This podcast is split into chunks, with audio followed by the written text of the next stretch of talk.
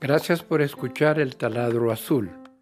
Noticias, análisis y opiniones sobre el mercado petrolero. Les habla su anfitrión Luis Augusto Pacheco.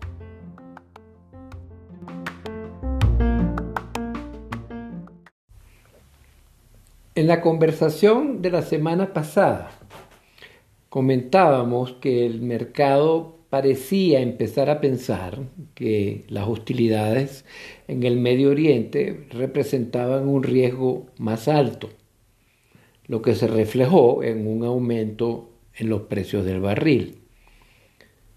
Sin embargo, en esta última semana de los últimos días de enero y primero de febrero, el mercado dio un giro de 180 grados y a pesar de que el conflicto en el Medio Oriente sigue, los precios terminaron a la baja. Esta aparente contradicción en el mercado tiene que ver con noticias que han surgido, hasta ahora no confirmadas, de que puede haber un alto al fuego y un intercambio de prisioneros entre Israel y Hamas y eso empujó los precios a la baja. Porque el mercado parece interpretar que de este potencial alto al fuego habría un alivio a la tensión geopolítica en el Mar Rojo y por lo tanto se reduciría el riesgo de suministro. Por otro lado, en Viena, y a pesar de esta nueva relativa debilidad en los precios, después de la última reunión del panel ministerial de la OPEP Plus, anunciaron que no van a revisar su estrategia de recortes de producción hasta su próxima reunión en marzo. Esto fue confirmado, si se quiere, por las declaraciones del viceprimer ministro ruso Alexander Novak, que es el principal representante ruso ante la OPEP, quien afirmó que para él la situación del mercado petrolero era estable y no ameritaba ninguna intervención. Por otro lado, en los Estados Unidos, los inventarios también hicieron un giro de 180 grados y terminaron la semana aumentando en 1.2 millones eh, de barriles. Todas esas cosas contribuyeron sin duda alguna al cambio de actitud del mercado. Pero ¿qué está pasando realmente en el Medio Oriente? Veamos. El primero de febrero, Majed Al-Ansari, que es portavoz del Ministerio de Asuntos Exteriores de Qatar, que ustedes recordarán funge como el principal intermediario entre Hamas e Israel, dijo que había esperanzas de buenas noticias y que esas buenas noticias era que se podría alcanzar un alto al fuego en las próximas dos semanas. Si se materializara esta tregua, que todavía está en veremos, habría un intercambio que liberaría a todos los rehenes civiles israelíes a cambio de centenares de presos en manos de Israel. Esto durante una tregua que debería durar varias semanas. El elemento clave en esta negociación para los propósitos del mercado petrolero sería la, inclusión de garantías de que los ataques de los hutíes contra el transporte marítimo comercial en el Mar Rojo sean parte de ese acuerdo. Tema que a hoy 6 de febrero luce, en nuestra opinión, bastante improbable. Sin embargo, la sola posibilidad revirtió el sentimiento del mercado y los precios reaccionaron en consecuencia. La cruda realidad es que las tensiones en el Medio Oriente, lejos de estar cediendo, se están exacerbando.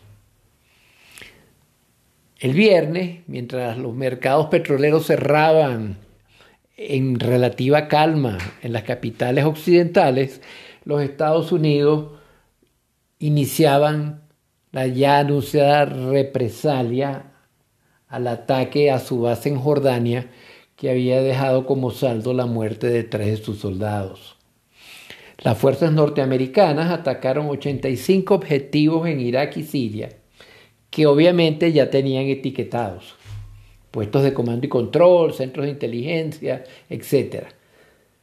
Pero también atacaron algunas instalaciones de la cadena de suministro de municiones, con la cual la Guardia Revolucionaria de Irán suple a los grupos militantes islámicos. Al siguiente día, el sábado 3, los Estados Unidos y el Reino Unido llevaron a cabo un ataque conjunto contra 36 objetivos hutíes en 13 lugares diferentes del Yemen. Esto con el objetivo de degradar las capacidades de ese grupo que ha venido perturbando el transporte marítimo en el Mar Rojo. Esta estrategia de ojo por ojo luce riesgosa si se quiere evitar una escalada regional. Pero pareciera que la administración Biden tiene muy pocas opciones, considerando las presiones políticas domésticas a las que está sometido, tanto del lado republicano como del lado demócrata.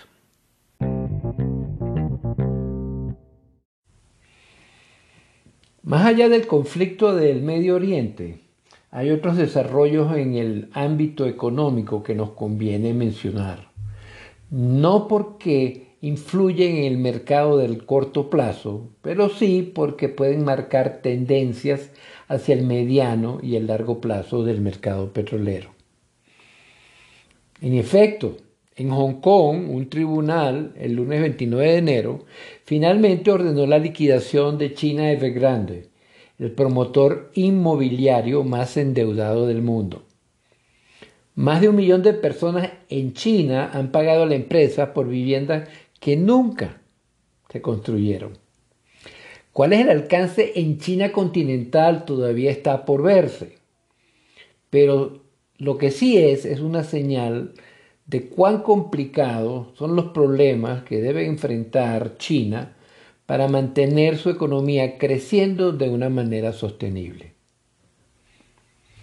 Por otro lado, en Arabia Saudita, la estatal Saudi Aramco anunció que los líderes del país les habían ordenado detener sus esfuerzos para ampliar la capacidad máxima sostenible de producción a 13 millones de barriles por día, manteniendo el objetivo entonces en 12 millones de barriles por día.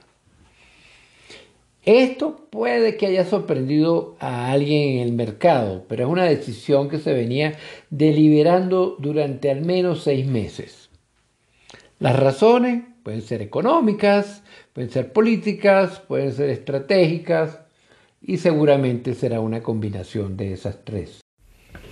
En Estados Unidos, las cifras de empleo siguen siendo positivas, según se mostró en el informe de la Oficina de Estadísticas Laborales publicado esta última semana. La tasa de empleo se mantuvo en el 3.7% y los salarios aceleraron con respecto al mes anterior. De hecho, aumentaron a su mayor valor desde marzo de 2022. La Reserva Federal y el Banco Central Europeo mantuvieron las tasas de interés sin cambio, pero dejaron allanado el camino para comenzar los recortes, aunque no creemos que esto es lo que el mercado esperaba. Jerome Powell, el presidente de la Reserva Federal, declaró que necesitaba más datos. No vamos a declarar ninguna victoria en este momento. Creemos que tenemos mucho camino por recorrer terminó diciendo. En otro evento, en el conflicto de Rusia con Ucrania, se reportó un nuevo incendio en una refinería rusa, provocada por un ataque con drones ucranianos. Se trata de una de las mayores refinerías de Rusia, la refinería de Volgogrado, que por cierto se llamó alguna vez Stalingrado. Esta refinería está operada por Lukoil y está situada a 600 kilómetros de la frontera. Los rusos afirmaron que el incendio fue controlado fácilmente. Así las cosas, los precios del petróleo mostraron en la semana una caída de 6 dólares por barril, casi un 7%, neutralizando con creces las ganancias de la semana anterior. Al cierre de los mercados, este viernes 2 de febrero, los crudos Brent y WTI se cotizaban en 77,67 y 72,41 dólares por barril, respectivamente. Había una expectativa de que el comienzo de esta nueva semana hubiera un repunte modesto dado los eventos registrados en el Medio Oriente.